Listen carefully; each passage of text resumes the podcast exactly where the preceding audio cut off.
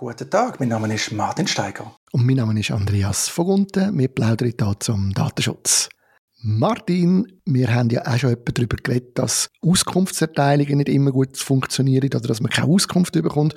Und mich dunkt wir haben doch mal etwas gehabt mit einer Firma Seraph, Seraph irgendwas. Hast du nicht irgendwie dort mal Auskunft verlangt und keine bekommen? Ist doch etwas gewesen, oder? Ja, Andi, das ist richtig. Und wie man die Firma richtig ausspricht, weiß ich auch nicht. Also sie schreibt sich Seraphe AG, Aktiengesellschaft. Und das ist ein Unternehmen, das im Auftrag von der Eigenossenschaft äh, sein Kasse macht für die Mediensteuer in der Schweiz bei den Haushalt. Also du und ich als Privatpersonen in einem Haushalt wohnen, wo keine Unternehmen sind in dem Sinn, die kommen einmal im Jahr mindestens, glaube ich, eine Rechnung über für die Mediensteuer, wo dann die SAG und weitere Medien, öffentlich-rechtliche Medien, öffentlich-rechtliche Auftrag finanziert werden.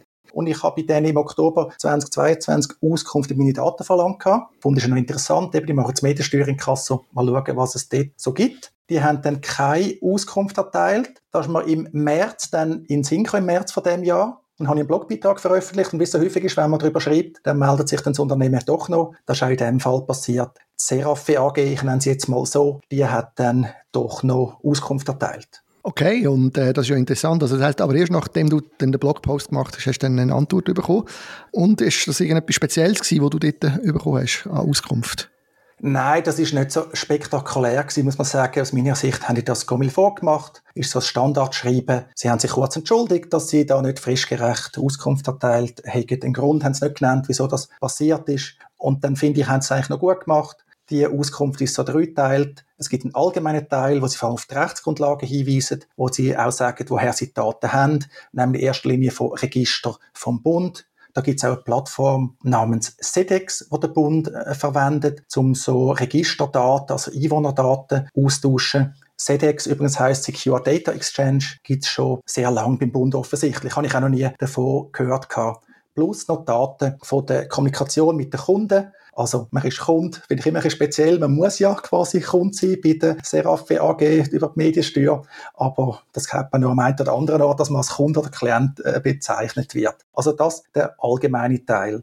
Und dann gibt es das, was ich als besonderer Teil würde bezeichnen. Das ist so ein Anhang Daten zu ihrer Person. Und da sieht man dann so Name, Vorname, AHV-Nummer als Identifikator, Geburtsdatum, Geschlecht, und vor allem auch Zugehörigkeit zum Haushalt. Wenn ich mal zugezogen, wenn ich mal weggezogen, also der aktuelle Haushalt und bei mir der letzte Haushalt, also meine letzte Wohnadresse. Und dann haben sie noch Datenschutzerklärung ausgedruckt, die findet man aber auch auf der Website von der Seraphe AG. Also soweit nicht weiter spektakulär, muss man sagen, aber datenschutzrechtlich gesehen Gomilfo.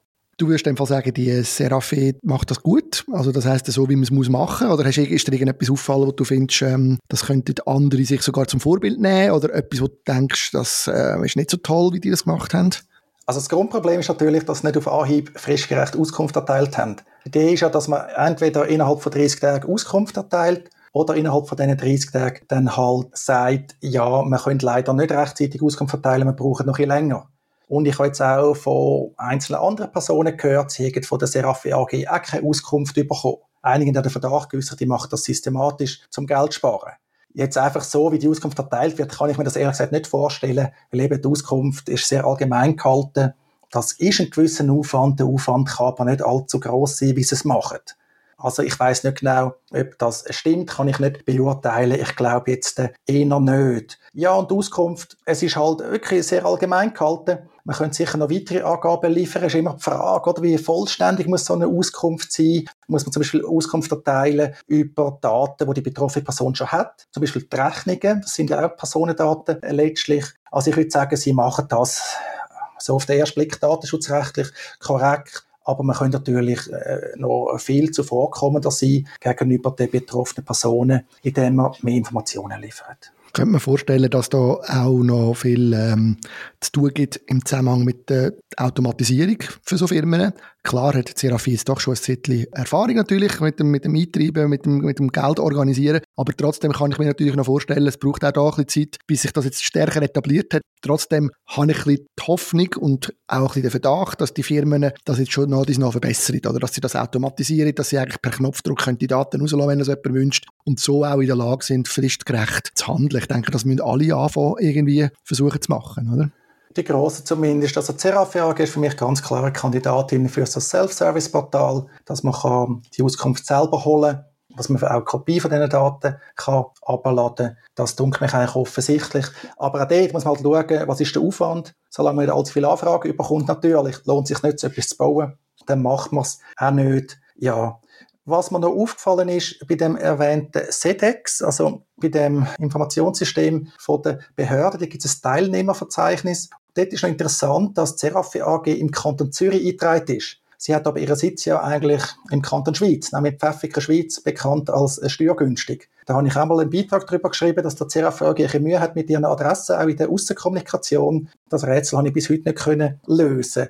Es wäre noch neckisch, wenn ein Unternehmen, das im Auftrag von der Eidgenossenschaft Mediensteuer einkassiert, zwecks Gewinnoptimierung, würde im Kanton Schweiz sitzen, steuerlich gesehen, aber das ganze operativ über Zürich läuft. Also auch das Schreiben ist aus äh, Zürich gekommen, natürlich so pauschal äh, frankiert wenn da mal jemand Lust hat, das ist ja kein datenschutzrechtliches Thema, müssen wir jetzt da nicht vertiefen, denke ich. Aber das finde ich doch noch spannend.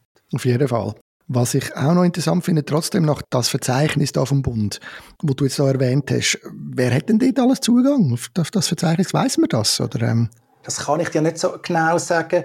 Die Plattform, die ich wirklich nicht kenne, scheint aber eine wichtige Plattform zu sein, wenn man ins Teilnehmerverzeichnis hineinschaut. Auch Gemeinden haben den Zugang etc. Also ich denke, das hängt mit der Registerharmonisierung zusammen. Es gibt ja das Registerharmonisierungsgesetz, wo auch wiederum das Radio- und Fernsehgesetz und dann wieder die Radio- und Fernsehverordnung, also die Rechtsgrundlagen für Datenbearbeitung durch die Serafe AG darauf verweisen. Aber da müsste ich jetzt spekulieren, müsste ich so tun, als wüsste ich mehr, als ich überhaupt weiß. Also das äh, kann man vielleicht mal näher anschauen, vielleicht auch jemand, der zulässt. Äh, das ist noch spannend. Wir tun in den Show Notes ein oder andere verlinken. Ich habe gesehen, die SEDEX-Plattform vom Bund, die gibt es eben schon stündlich lang. Also die ist seit dem 15. Januar 2008 in Betrieb.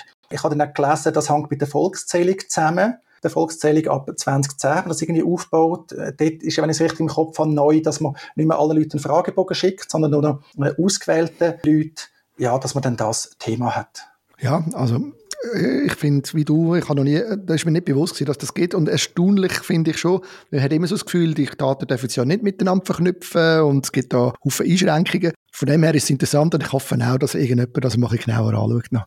Tun wir besser nicht live spekulieren und schon gar nicht live anfangen googeln, um mehr herauszufinden. Äh, ja, Martin, ich denke, das ist interessant zu wissen, wie das läuft mit diesen Auskunftsbegehren und also anhand von konkreten Fällen können zu sehen, was eigentlich passiert, was zurückkommt. Das ist sicher nicht der letzte Fall, wo wir mit dir zu dem Thema geredet haben. Danke, Martin.